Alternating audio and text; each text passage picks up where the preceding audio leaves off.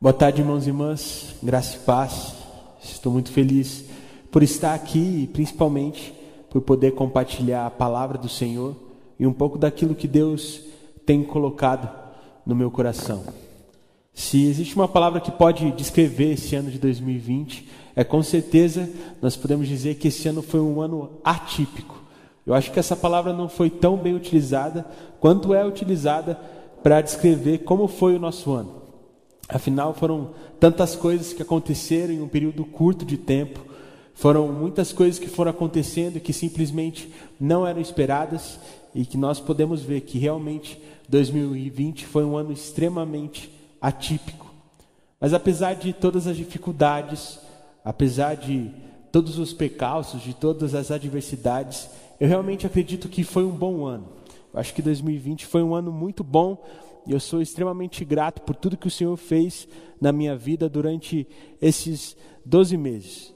Mas eu talvez saio desse ano com um pensamento e com um sentimento no meu coração de que poderia ter feito melhor, de que eu poderia ter sido melhor, de que eu poderia ter feito as coisas de uma forma melhor. Poderia ter feito as coisas com mais zelo, com mais vontade, com mais disposição e até mesmo com mais disciplina. Que eu percebi é que muitas vezes durante esse ano eu coloquei a culpa na pandemia, quando na realidade a culpa era minha. O que eu pude perceber ao longo desses 12 meses é que eu estava sempre acomodado, porque qualquer coisa que acontecesse, eu poderia colocar a culpa no coronavírus e simplesmente estava tudo bem. Mas a verdade é que nós devemos abraçar o processo de transformação que o Senhor tem para nós. Nós precisamos mudar as atitudes. E muitas pessoas estão naquela expectativa de logo 2020 acabar e começar 2021, como se na virada do ano, como um passe de mágica, tudo fosse modificado na vida de todas as pessoas. Mas a verdade não é bem essa. O que deve mudar não é o ano, o que deve mudar é a nossa atitude. Nós precisamos ser pessoas diferentes, se queremos ter resultados diferentes também. Mas principalmente, nós precisamos aprender a colocar a nossa esperança no lugar correto. Nós precisamos aprender a colocar a nossa esperança em Cristo Jesus, pois é nele que devemos confiar. Não na virada do ano, não em 2020 melhor, mas a nossa esperança deve estar em Cristo Jesus. É por isso que o tema da minha mensagem de hoje é: um ano novo com a mesma esperança. E para podermos falar sobre isso, gostaria de te convidar a abrir a sua Bíblia no livro de Salmos, no capítulo 16. Nós vamos ler do verso 7 ao verso 11. Salmos, capítulo 16, do verso 7 ao verso 11. A palavra diz assim: Bendirei o Senhor, que me aconselha na escura noite, o meu coração me ensina.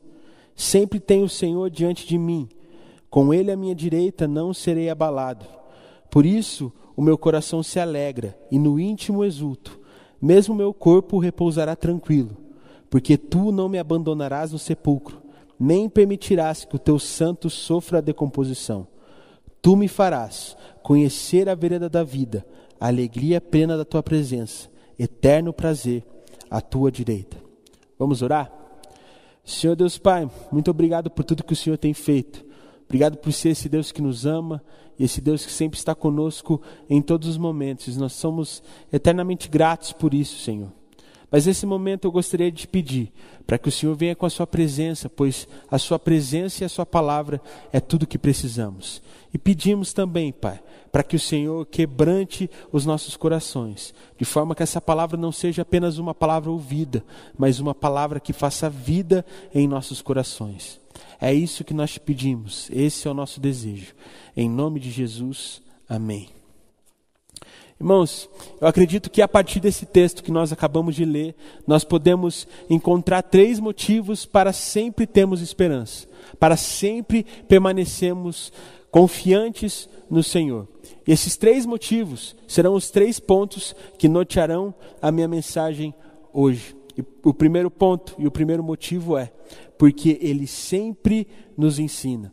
Nós precisamos entender e ter o conhecimento de que o Senhor sempre está nos ensinando em todo o tempo, até mesmo na mais escura, na noite mais escura, o Senhor está conosco. Mesmo nos momentos mais difíceis, Ele sempre está disposto a nos ensinar.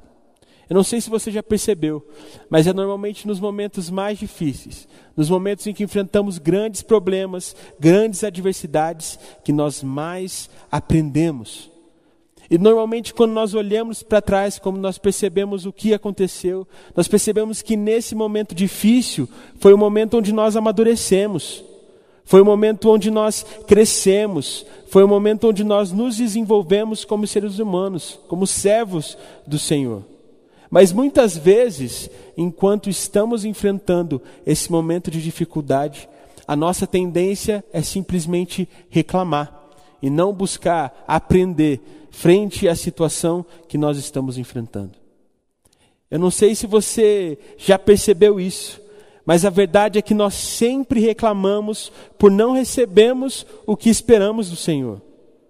Mas a verdade é que nós nunca criticamos quando recebemos muito mais do que merecíamos. E essa é a verdade.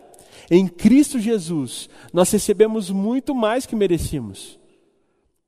Apesar da nossa natureza humana, apesar do nosso pecado, em Jesus nós recebemos a oportunidade de viver uma nova vida, uma vida de liberdade, uma vida que se concentra em adorar e agradar o nosso Senhor e assim desfrutar da vontade de Deus para as nossas vidas.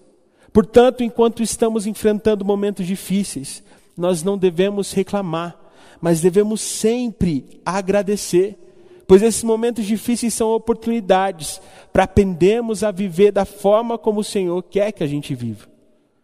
Muitas vezes nós, seres humanos, pensamos demais nas crises globais, nas crises externas, nos problemas externos e esquecemos daquilo que é eterno, interno. Esquecemos que o Senhor realmente deseja que governemos as nossas vidas, nossas, as nossas atitudes, o nosso viver, a partir de preceitos bíblicos e a partir de aspectos que agradem o coração do Senhor. O Senhor quer que a gente governe as nossas vidas pela fé e não pelas circunstâncias. E isso nós precisamos aprender no nosso dia a dia. Nós precisamos aprender que o nosso coração, que o nosso viver deve ser guiado pela fé e não pelas circunstâncias, não pelas coisas que vemos, mas ao mesmo tempo precisamos compreender o que de fato é viver pela fé. Muitos acreditam que a fé é simplesmente negar circunstâncias, mas não é isso não. A fé não nega circunstâncias. O que a fé nega é o fato das circunstâncias governarem as nossas vidas. E isso não pode acontecer. Quando vivemos a partir da fé, quando vivemos com o nosso coração centrado no Senhor, nós entendemos que até os momentos mais difíceis são oportunidades para nos conectarmos com Ele e conhecermos a Ele cada vez mais. Nós percebemos nas Escrituras que Jó passou por momentos de extrema dificuldade. O que nós percebemos é que por um período de sua vida Jó enfrentou muitos problemas. Jó perdeu entes queridos, Jó perdeu familiares, como muitos de nós estamos perdendo nesse tempo de pandemia. Jó também teve a sua saúde afetada. E por isso passou por poucas e boas. E muitos estão enfrentando isso nesse momento de pandemia também. A verdade é que Jó passou por um momento terrível, por um momento muito difícil. E no final desse momento, no final desse período terrível, ao invés de reclamar, o que nós ouvimos, o que nós lemos que Jó realmente diz é a seguinte frase: Antes eu te conhecia por ouvir falar, mas agora te vejo com os meus próprios olhos. O que nós devemos entender com isso, meus irmãos, e perceber é de que nas adversidades nós temos uma oportunidade de conhecer mais o Senhor e nos disciplinarmos a viver uma vida onde governamos o nosso viver mediante a fé e não mediante as circunstâncias. São nos momentos difíceis que devemos agarrar a palavra do Senhor. buscar um relacionamento cada vez mais íntimo com Deus, sermos direcionados pelo Espírito para conhecermos Ele melhor cada vez mais e entendemos que em todos os momentos, apesar de todas as circunstâncias, nós não seremos abalados. O que me leva ao segundo ponto dessa mensagem. A segundo ponto que nos faz entender os motivos para termos esperança. Porque com Ele nós nunca seremos abalados. As circunstâncias, elas até tentam nos parar. As circunstâncias, elas até, elas até tentam nos desanimar. E quantos pararam, quantos se desanimaram frente às circunstâncias que enfrentamos esse ano? Mas a verdade é que o nosso Deus, o nosso Senhor, Ele está sempre nos motivando a permanecermos em seus caminhos e desfrutarmos daquilo que Ele preparou para as nossas vidas. Portanto, a nossa vida está definida por aquilo que decidimos orar e por aquilo que decidimos ouvir. Nós não devemos olhar simplesmente para as circunstâncias, mas nós devemos olhar também para a palavra de Deus, para que ela guie o nosso viver. Nós não devemos apenas ouvir notícias ou as opiniões daqueles que são simplesmente pessimistas, mas nós devemos ouvir aquilo que o Senhor tem colocado em nosso coração, ouvir aquilo que o Espírito Santo de Deus tem nos direcionado a fazer. Nós, como crentes, precisamos aprender a alinhar as nossas expectativas com as expectativas do Senhor, pois quando fazemos isso, nos tornamos inabaláveis. Afinal, quando alinhamos as nossas expectativas com as expectativas de Deus, o que devemos fazer se torna algo simples. Nós simplesmente devemos obedecer aquilo que o Senhor tem colocado no nosso coração e esperar a ação de Deus em nossas vidas. Pois quando fazemos isso, somos sim inabaláveis, pois as coisas não dependem de nós, as coisas estão simplesmente na mão do Senhor. Nós precisamos entender de que nós não devemos viver a partir do que nós sentimos. Nós devemos viver a partir daquilo que Deus fala. Pois se vivemos a partir do nosso sentimento, nós seremos extremamente abaláveis. Mas quando vivemos a partir daquilo que Deus fala sobre nós, nos tornamos, nos tornamos pessoas que são inabaláveis. É estranho perceber que nas Escrituras nós podemos encontrar exemplos de pessoas que decidiram ser guiadas pelo que o Senhor fala e não pelos seus sentimentos. Talvez o maior exemplo disso seja o próprio Moisés. Afinal, se Moisés tivesse agido pela forma como ele sentia, muito provavelmente Moisés não agiria, não faria aquilo que o Senhor havia colocado em seu coração. Afinal, Moisés sentia de que o Egito era uma nação muito poderosa, de que o Faraó era um homem muito poderoso, de que eles não conseguiriam se libertar daquela situação. Moisés também sentia que não estava preparado, que não era capaz de realizar aquela obra, mas Moisés decidiu não ser guiado pelo que sentia, mas sim pelo que Deus falava. Moisés também poderia ter dado a desculpa de que o povo não conseguiria, não, não ouviria a sua voz, não, não seria direcionado por ele mas mesmo assim não foi guiado pelos seus sentimentos, pelo seu feeling, por aquilo que sentia, mas sim pela palavra do Senhor e conseguiu cumprir a sua missão, porque entendeu de que a única coisa que deveria fazer era obedecer e esperar a ação do Senhor em suas vidas.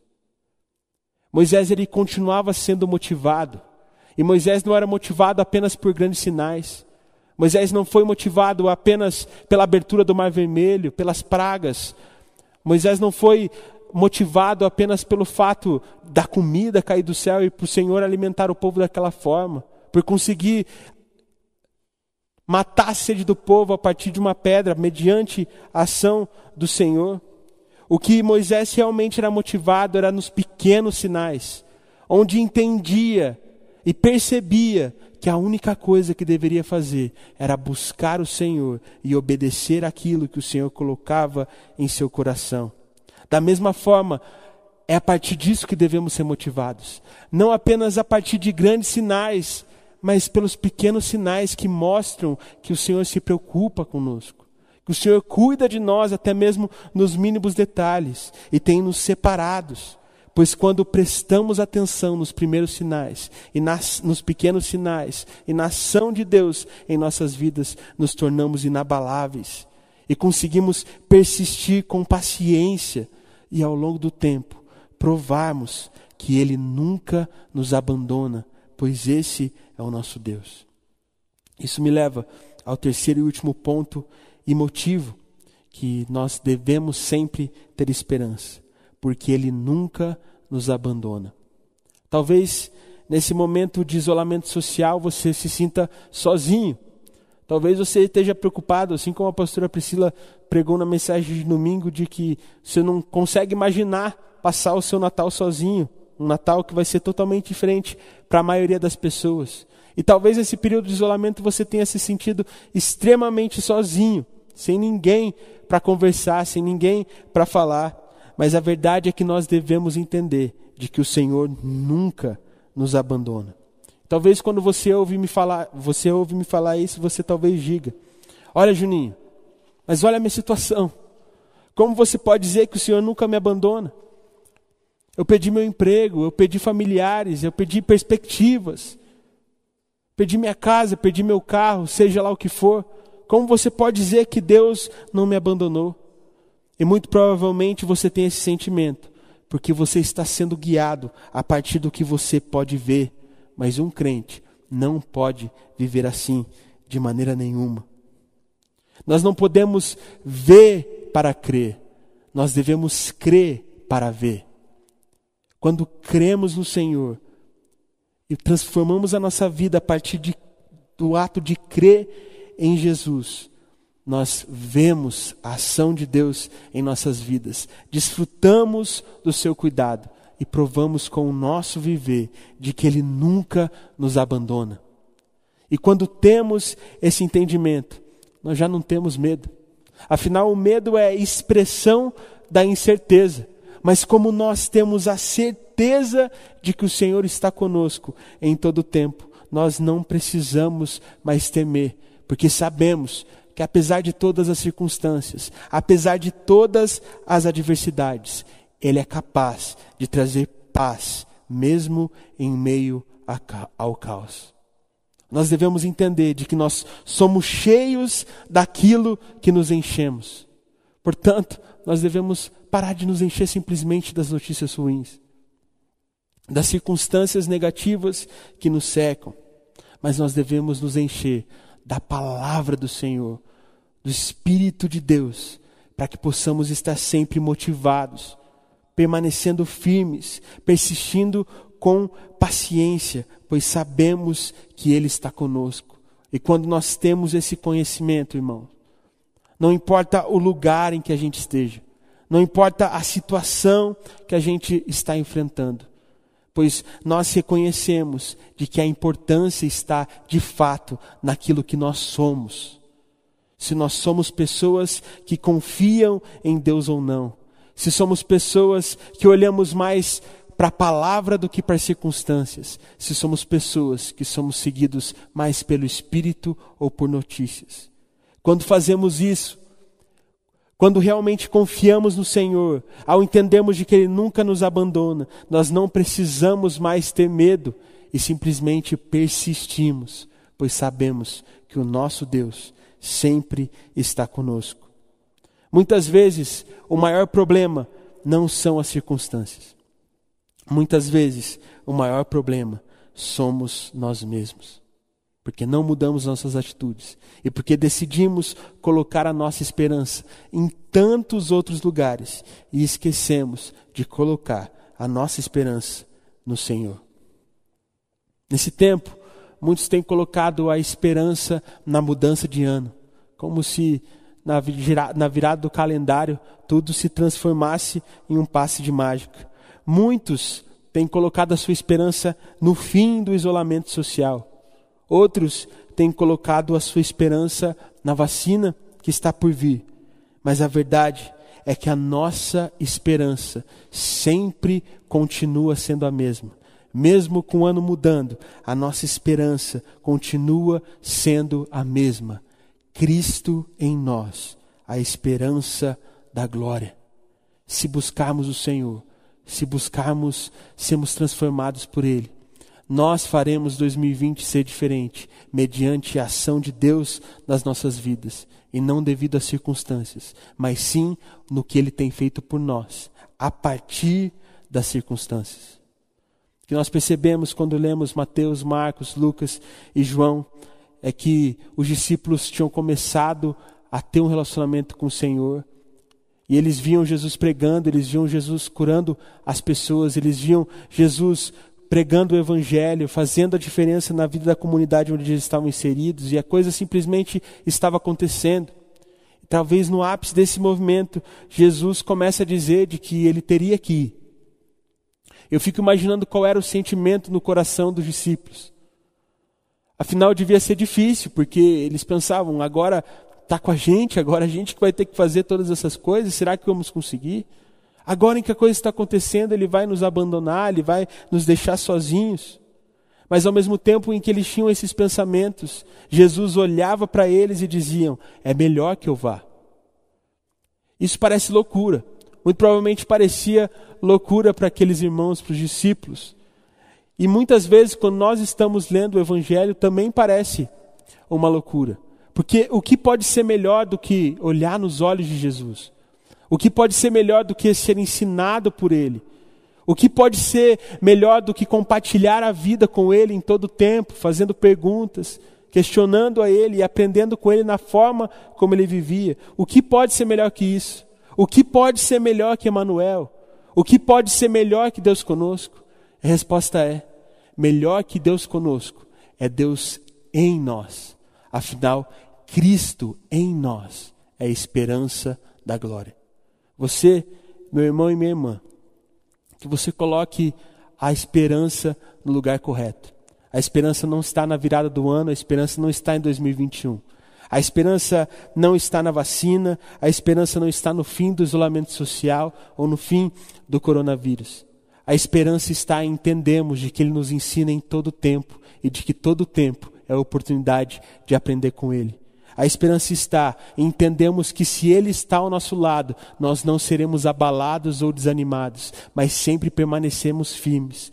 A esperança está no fato de que Ele nunca nos abandona e de que, mesmo nos momentos mais difíceis, podemos contar sempre com o Senhor. A esperança está no fato de que Cristo em nós é a esperança da glória. Que você consiga colocar a sua esperança no Senhor e que 2020 seja um ano diferente mas não diferente porque as circunstâncias melhoraram, mas diferentes porque, apesar das circunstâncias, você busca no Senhor o que deve ser feito e a forma como se deve viver. Vamos orar? Senhor Deus Pai, muito obrigado por tudo que o Senhor tem feito. Obrigado por ser esse Deus que nos ama, esse Deus que sempre está conosco em todo o tempo, Pai. Nós somos eternamente gratos por isso, Pai. Nós somos gratos por o Senhor sempre cuidar de nós e por o Senhor nunca nos abandonar. Mas nesse momento, Pai, nós te pedimos para que o Senhor traga esse entendimento em nossos corações. Que mesmo que, esteja, que a gente passe por momentos difíceis, por momentos de dificuldade, por momentos onde não sabemos o que devemos fazer, nem a forma como devemos lidar com os problemas. Que o Senhor, com o seu Santo Espírito, possa nos guiar e que possamos entender que é simples possamos simplesmente obedecer o Senhor e esperar a sua ação. Que possamos, Pai, te buscar e te conhecer, para que possamos entender de que o Senhor nunca nos abandona e que ao seu lado somos inabaláveis. É isso que nós te pedimos, e é isso que eu te peço por cada irmão e por cada irmã que está ouvindo essa mensagem. Em nome de Jesus. Amém.